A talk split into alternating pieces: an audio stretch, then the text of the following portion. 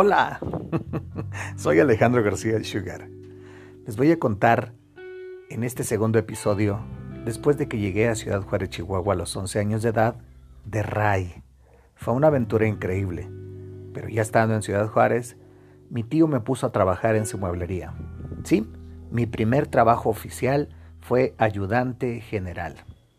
O sea, pues tenía que ser el que sacaba los muebles que se vendían afuera, con un aceitito limpiaba los muebles, sacudía los sillones y poco a poco fui aprendiendo la rutina del diario vivir en esa mueblería. Durante cuatro meses estuve trabajando ahí. Mi primer sueldo tuve que compartirlo con mi tía, la esposa de mi tío Toño, la cual tenía que recibir la mitad de mi sueldo para poder yo comer. Mi tío padre de seis hijas, así es, seis.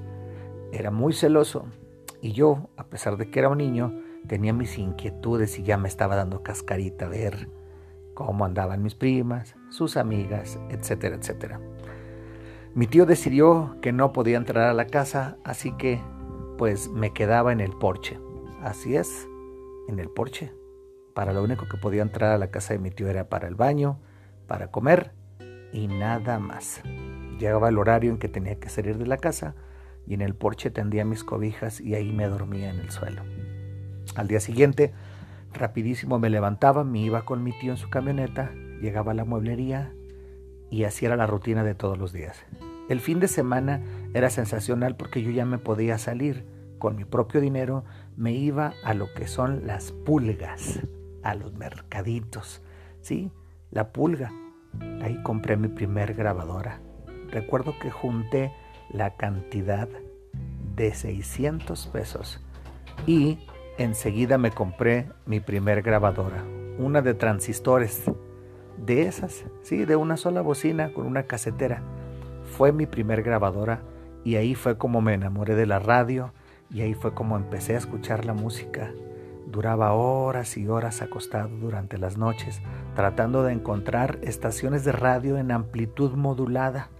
Sintonizaba poco a poco y empezaba a buscar. Sí, ese ruido extraño que emite la radio o que emitía la radio en ese entonces. Empecé a buscar locutores, voces maravillosas, algunas que otras, pues que ni siquiera entendía porque estaban en otros idiomas y eran desvelo tras desvelo. Recuerdo perfectamente que me daban las 3, las 4 de la mañana y escuchaba estaciones de Monterrey, Nuevo León, en Ciudad Juárez, Chihuahua. Escuchaba estaciones de la Ciudad de México. ¡Wow! Era impresionante cómo podría escuchar a través de un radio de baterías estaciones de radio.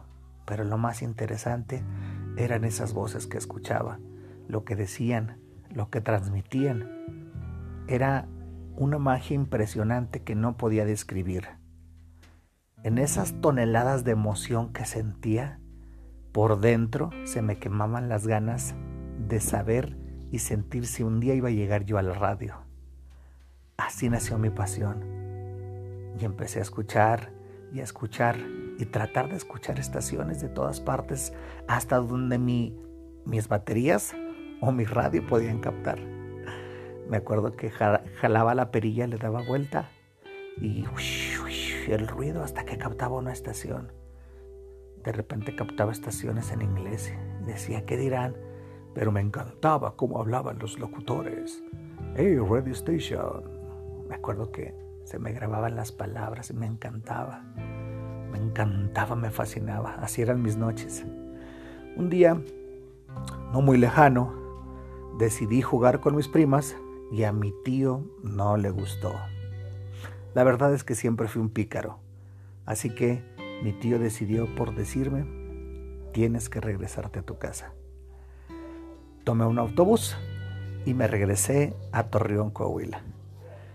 Llegué pues obviamente con mi grabadora, que era mi gran tesoro, y a emprender nuevamente la búsqueda de trabajo.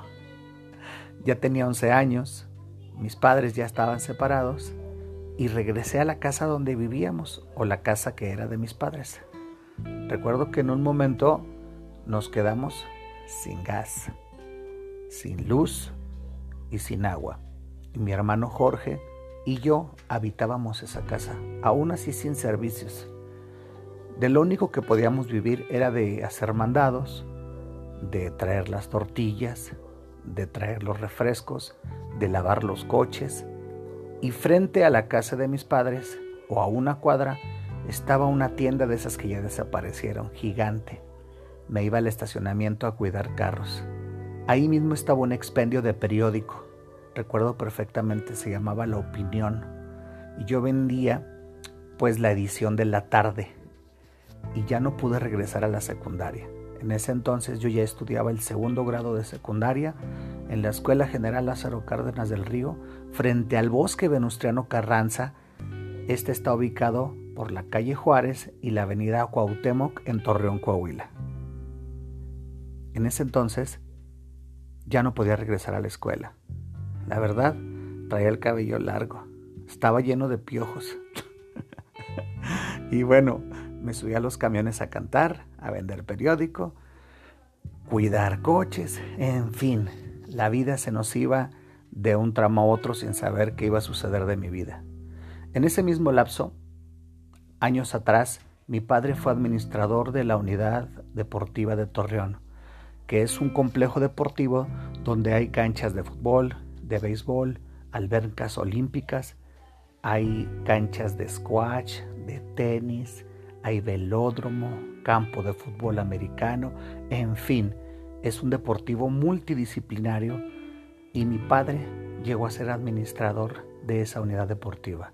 Por lo tanto, las personas que se encontraban en las taquillas nos conocían porque desde muy pequeños acudíamos con mi padre a acompañarlo a ciertas tareas de trabajo. Y eso hacía que no nos cobraran en la entrada. De cierta manera, entrábamos a la unidad deportiva y nos dirigíamos hacia la alberca. Años atrás, cuando mis papás vivían, mi padre siempre nos aventaba desde los trampolines. Nos llegó a subir al trampolín de 10 metros en la alberca olímpica y nos decía, asómate, súbete. Y nos, nos subía en plan de broma y al final de cuentas terminaba aventándonos. Sí, a los 6 años me aventé desde un trampolín de 10 metros, aunque usted no lo crean cosa que seguía haciendo prácticamente hasta los 16 años. Sí, me llegué a aventar clavados de 10 metros de altura. Excelente nadador. Mi padre nos enseñó a la antigüita. Ya vieron que está abajo una moneda. Nos asomábamos y nos aventaba. A la alberca, a la fosa, sí, a la que medía 8 metros de profundidad. Y salíamos, pero como era una experiencia inexplicable poderme meter al agua. Ahí me relajaba, me olvidaba de todo. Y pues bueno, en Torreón, Coahuila, las temporadas de calor son fuertísimas, así que me la vivía en la alberca. Muchas aventuras tuve en esa alberca y mientras tanto cuando salía llegaba otra vez a la casa, sin luz, sin agua, Incluso no teníamos ni llaves. Nos teníamos que brincar. La gente ya nos conocía, los vecinos sabían que éramos los que vivíamos ahí. Y no todos eran tan serviciales, no todos nos ayudaban. Pero nosotros hacíamos lo posible por sobrevivir, nos aferrábamos a la vida. Mi hermano Jorge y yo nos aferrábamos a hacer algo, a ser alguien. Así se nos pasaban los días.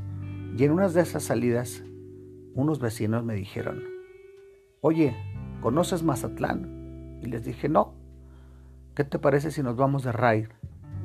Acepté el reto y obviamente en el próximo post les voy a platicar de mi primer viaje a Mazatlán de raid.